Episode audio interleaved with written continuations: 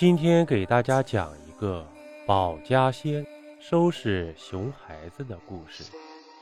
故事发生在二零一九年的时候，在俺们东北农村，很多人家都会信奉仙家，并且立堂子供奉仙家，也就是把仙家的名字写在红纸上，烧香跪拜，供以水果，以保家宅安宁。我们称之为保家仙，这仙家并不是那么好供奉的，毕竟都是地仙，带着一些动物的脾气秉性，并不是想象中那么无欲无求、万事随缘的。好好供着可保你平安，但如果你招惹了他，得罪了他，轻的给点教训，难受两天就算了，重的可就有可能不死不休了。李哥是一个朴实的农村汉子，今天的故事便发生在他的家里。李哥的家在辽宁的一个小农村，家里的保家仙从他奶奶那一辈儿便开始供奉了，至今也有四五十个年头了。这李哥家仙堂总共长蟒仙家落座五位，李哥和妻子一直对自己这堂保家仙是尽心的供奉着。从不敢有半分懈怠，仙家也一直尽心尽力保着家宅安宁。李哥家里有一个儿子，小名叫盼儿。这小子从小就淘，又正是七八岁讨狗闲的时候，天不怕地不怕的性子没少给他爹惹祸。就在那年的夏天，这孩子惹了个大祸。一天晌午，盼儿拿着外面捡回来的一个小木棍儿。在院子里自己演着武侠剧，跟鸡打了一架，追着羊跑了两圈，玩得不亦乐乎。玩累了，便一屁股坐在窗下的水泥台上，两个不安分的小眼睛四处打量着，找着接下来自己要华山论棍的目标。就在他东张西望的时候，土墙上一条移动的黄色吸引了他的注意力，那竟然是一条。小土蛇，小蛇从土墙上快速游走到墙头，接着便悠哉悠哉地盘成一圈，晒起了太阳。派尔看着这小蛇来了兴致，拿着小棍儿垫着脚尖儿，把小蛇从墙头挑了下来。这盼儿还真是初生牛犊不怕虎，看着在地上爬行的小蛇，非但没害怕，拿起小棍儿就往蛇身上戳。小蛇吓得四处逃窜，但是还是跑不过盼儿的小木棍儿。等他玩够了，也没有放过小蛇，而是捡起了菜池子边的一块石头，照着小蛇便砸了过去。那小蛇根本就还没有一根小指头粗，哪经得住这么一大块石头，当场便没了性命。盼儿见小蛇死了，拍拍手，便又开始玩闹。可到了晚上，盼儿便出了状况。大概在八点多左右，就不似往常那么活泼了，而是蔫蔫的趴在炕上。李哥看着平时活蹦乱跳的淘小子，突然安静了，觉得不太对劲儿，便随手摸摸孩子额头。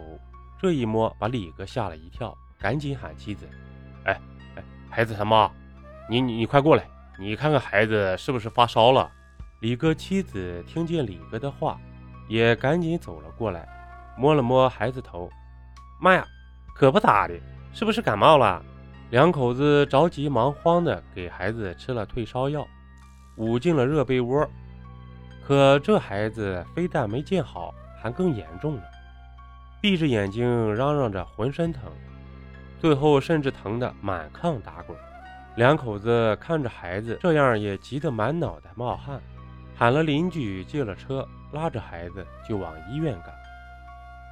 李哥带着孩子在医院检查了一圈，可一点毛病没检查出来，只能是先住在了医院，打了退烧针。孩子痛得哭了一个晚上，直到天亮了才缓缓睡去。第二天，医院进行了会诊，又做了一系列的检查，可依旧没有进展。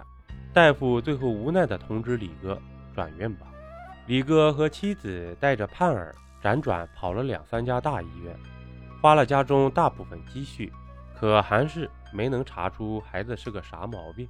李哥和妻子一筹莫展地待在病房里，看着意识都开始有些模糊的儿子，他突然想到，实病如果查不出来，那会不会是虚病呢？哎，孩孩子他妈，你说咱家这孩子会不会是冲撞了点啥呢？不能吧，咱家有老仙儿啊，咋还能冲东西呢？咱找人看看吧。万一是呢？这李哥和爱人死马当成活马医的决定，带孩子看看虚病。经过孩子舅舅的介绍，找到了先生这边。先生当时接电话时也没敢一口咬死说是外病，只说你正常治疗着，我这边也给您看看是不是外病。先生要来孩子的照片。名字、生日后，过去查看了一下，回来后告诉先生说，是他家保家的一位尝鲜闹腾的。先生当时也很纳闷，这位保家仙，就算你不满，你也不该找孩子呀，有事你找大人呀，啥啥意思呀？折腾孩子干啥？不行，先扣回来吧，这孩子手欠。呃，尝鲜家的孩子。出来晒太阳，让他给打死了。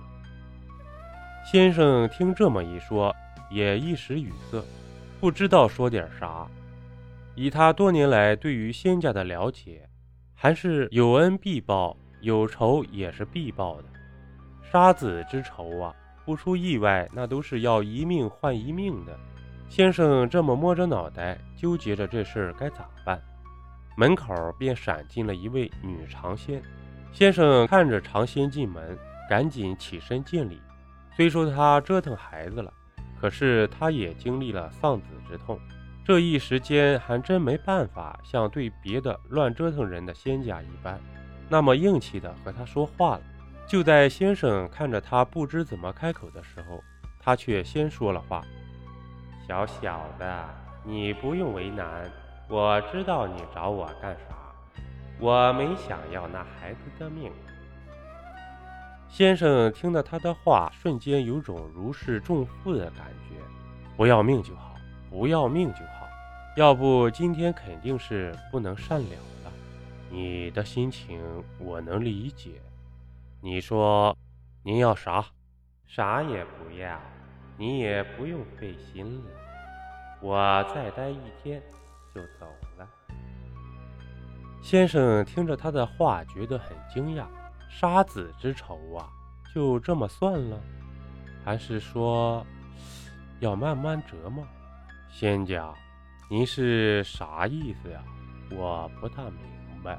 这常仙家听了先生的话，搭下了眼帘，叹了口气：“哎，算了，李家供奉我四十几年。”我怎么可能要了他家独苗的命呢？折腾折腾，解个气而已吧。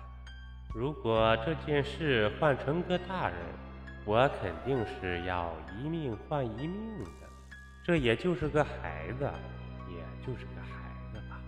先生听着他的话，心里轻松的同时，也觉得万般难受。供奉了四十几年的仙家，如今却闹成了这样。常仙临走的时候交代说，明天上午他就走了。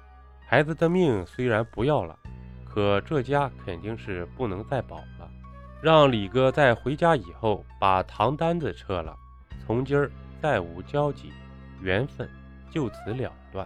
我把事情的经过交代给李哥后，李哥第二天也没再带孩子在医院待，而是回到了家里。两口子回到家，把孩子放在炕上后，便开始对着堂子磕头，一边磕一边哭着道歉。